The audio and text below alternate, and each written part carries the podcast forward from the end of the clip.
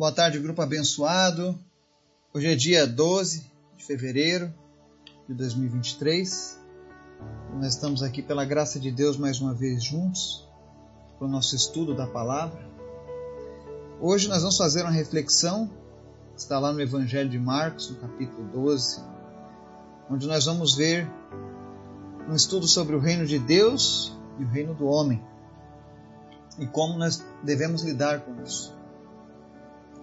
Mas antes da gente começar o estudo, eu quero convidar você que está nos ouvindo, que está nos acompanhando pela internet, pelo grupo, a estar orando junto comigo, para que a gente coloque a nossa fé em ação, que a gente possa clamar ao nosso Deus, aquele que pode todas as coisas.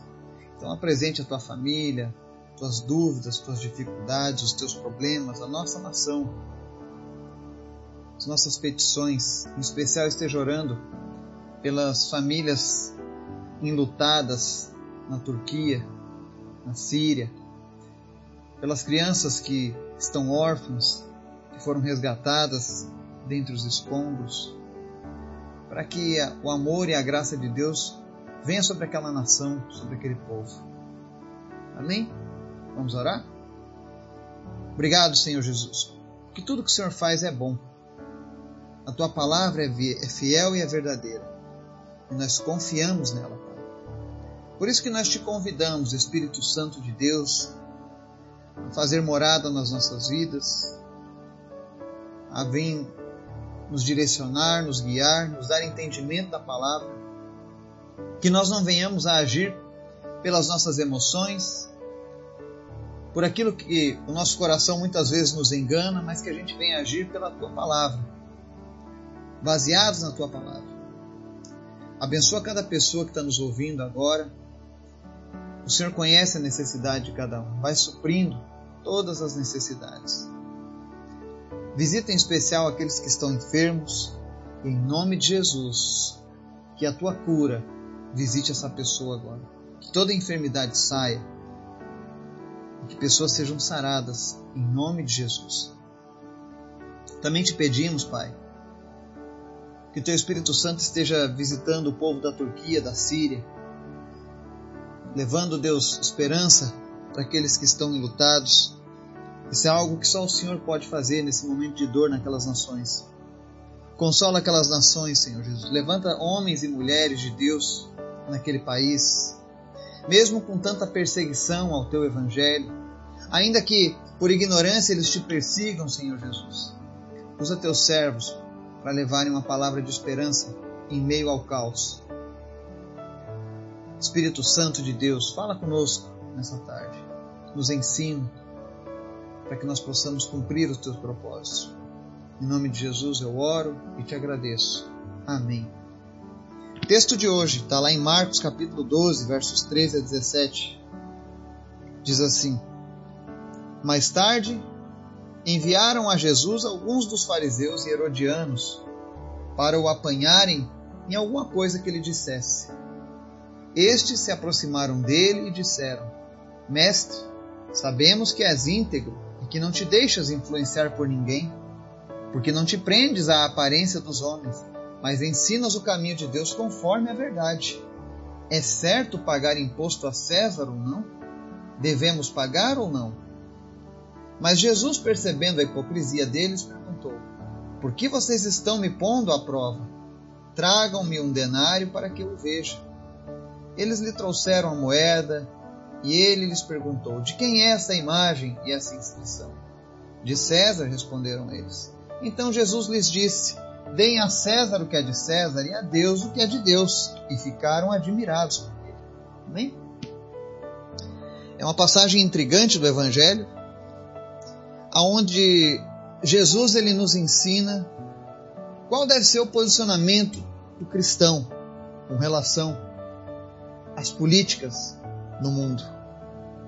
Que tipo de posicionamento eu e você precisamos ter diante deste mundo? No relato aqui do livro de Marcos, mas esse relato também é encontrado no livro de Lucas, no livro de Mateus, o mesmo relato. Ele mostra que em suas andanças, infiltraram no meio de do grupo de Jesus fariseus e herodianos, ou seja, dissidentes do partido judaico e dissidentes também do governo romano, que era o governo que estava vigente naquela época. E eles se aproximam de Jesus, mas eles não se aproximam de Jesus tratando ele como um inimigo, pelo contrário, tratam ele como alguém íntegro. E eles começam bajulando: Mestre, sabemos que és íntegro, né? ou seja, eles elogiam Jesus. Eles falam de uma maneira tentando amolecer o coração de Jesus para a resposta que eles gostariam de obter. Então eles fazem aquele questionamento sobre Jesus ensinar o caminho de Deus conforme a verdade. E aí, então eles perguntam: é certo pagar o imposto a César ou não? É interessante que Jesus ele percebe a hipocrisia daqueles homens. Ele sabia que eles estavam ali, na verdade, procurando uma, uma forma de criar uma armadilha para Jesus. E esse é o primeiro ponto que nós, como servos de Deus, precisamos ter muito cuidado. Infelizmente, com todo esse quadro que aconteceu na nossa nação, de mandos e desmandos políticos ao longo de toda uma história na nação brasileira, nosso povo está com os ânimos exaltados. Nosso povo está ferido. E nós começamos a criar divisões. Mas a palavra de Deus ela mostra que nós precisamos nos ater ao que é importante. Na época que Jesus andava nessa terra, os judeus sofriam, porque eles eram era um povo que vivia sobre uma quase uma escravidão romana sobre a vida deles. Para você ter uma ideia, existia uma lei romana que era a lei da milha. Quando chegasse uma sexta-feira, por exemplo, uma vez por semana, se um cidadão romano estivesse carregando uma compra, um peso, alguma coisa, uma saída de uma feira, e ele visse um judeu, ele poderia parar qualquer pessoa judaica qualquer judeu que estivesse na rua. Não interessa se o judeu estava com a família durante um passeio ou se ele estava trabalhando, ele poderia parar a pessoa, abordar e dizer: Olha, leve essas sacolas para mim até a minha casa. Contanto que a distância não ultrapassasse de uma milha, o judeu era obrigado a servir de escravo para o cidadão romano. Isso era humilhante, mas era a forma de governo da época. E foi exatamente nessa época que Jesus andou naquela terra com todos esses, esses problemas políticos acontecendo, o povo sendo humilhado, o povo sendo roubado, o povo sofrendo. E então, algumas dessas pessoas que trabalhavam em, em prol dessa vida política de Israel se infiltram no meio do grupo e tentam armar algo para Jesus. E aí eles perguntam: deve pagar o imposto ou não? E aqui vem a sabedoria de Jesus. Porque se ele respondesse que sim, eles iriam anunciar aos judeus que Jesus era um partidário de Roma. E isso ia fazer com que as multidões parassem de seguir Jesus. Porque iam dizer, ele é um judeu, mas ele apoia o governo de Roma. Mas se Jesus dissesse que não, que não se deve pagar o imposto, ele agradaria o povo judeu, mas causaria uma briga com os herodianos, com os romanos, queriam denunciá-lo como um revolucionário. Parece algo que nós estamos vivendo hoje. Essa questão de ter um lado ou outro lado. Mas nós temos que voltar ao início. Jesus não manda nós tomarmos partidos por A ou por B. Ele nos manda pregar o evangelho do reino. Porque é o evangelho do reino que transforma uma nação e um povo. Vale a gente lembrar que Daniel era um homem que era escravo numa terra estrangeira. Mas a sua fidelidade a Deus, o seu bom testemunho com Deus, fez com que ele fosse levantado como um príncipe, um governante. Com certeza, muitos judeus que estavam no cativeiro sofreram durante o cativeiro, mas os que foram fiéis a Deus foram honrados. E você vai ver isso ao longo de toda a Bíblia. Você vai ver nos conflitos dos reis de Israel.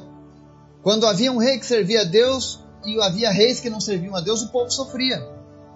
Mas aqueles que eram fiéis ao Senhor, independente de quem estava no poder, de quem estava no governo, aquele que estava com Deus, ele era abençoado. E é esse o cerne da questão.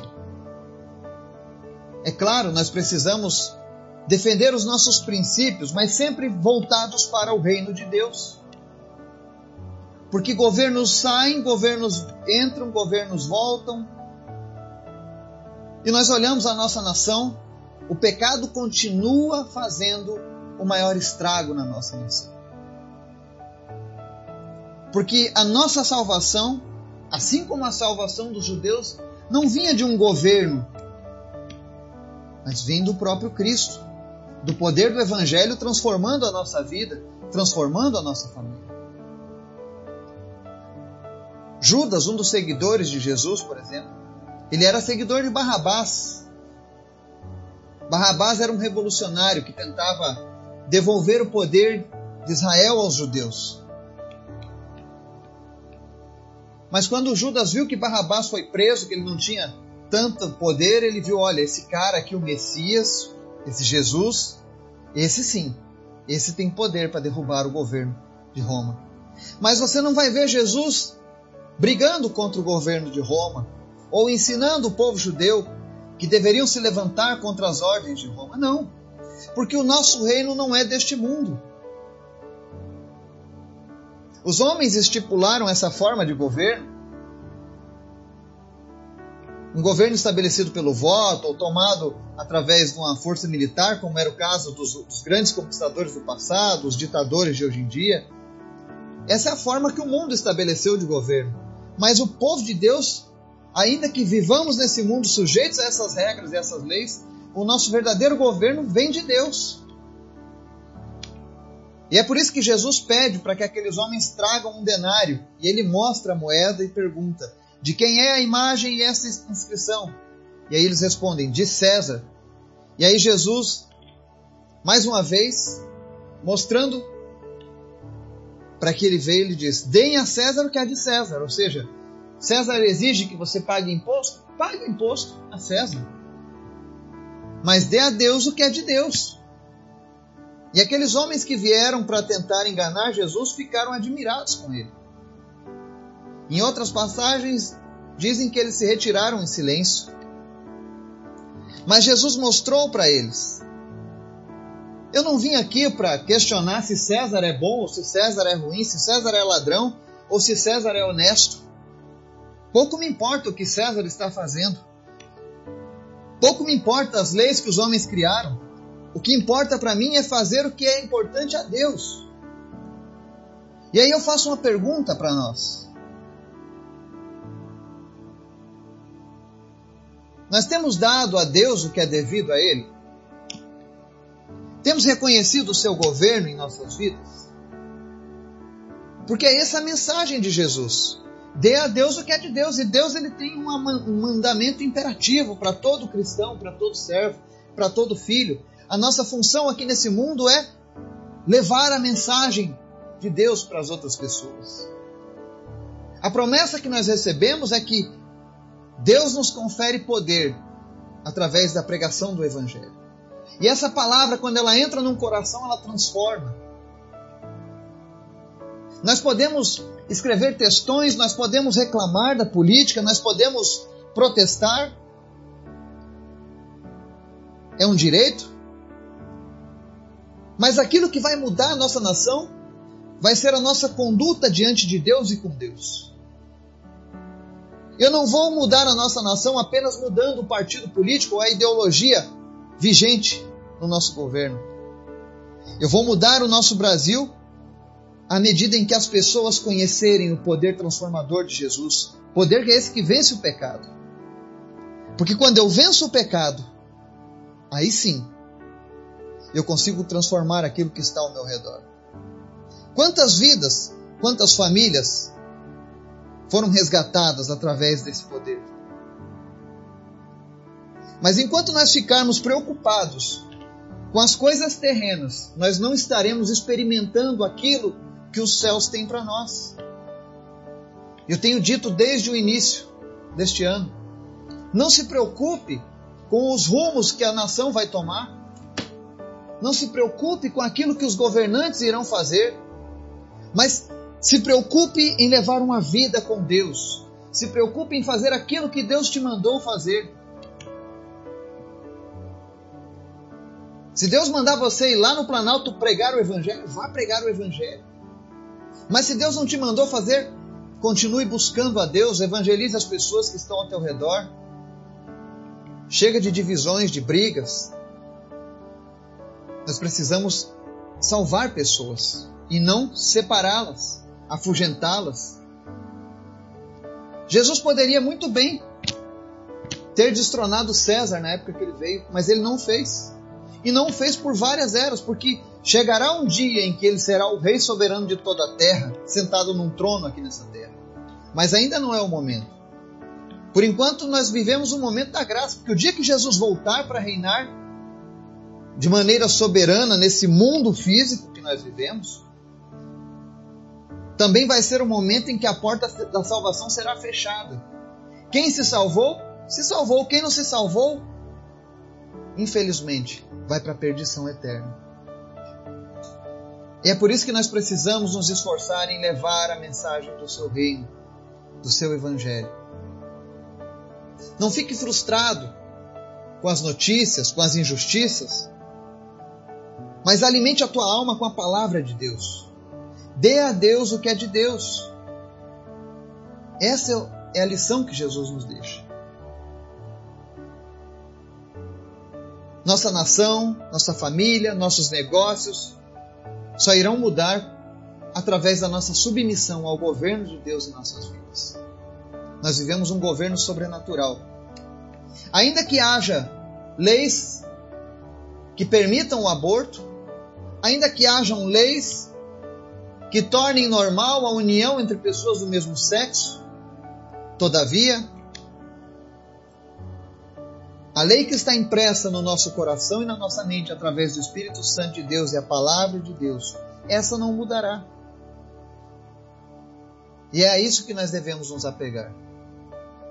Que o Espírito Santo de Deus venha iluminar o teu conhecimento, o teu coração, a tua mente, e que você possa focar toda a tua força, toda a tua inteligência, todo o teu amor naquilo que de fato importa que Deus nos abençoe.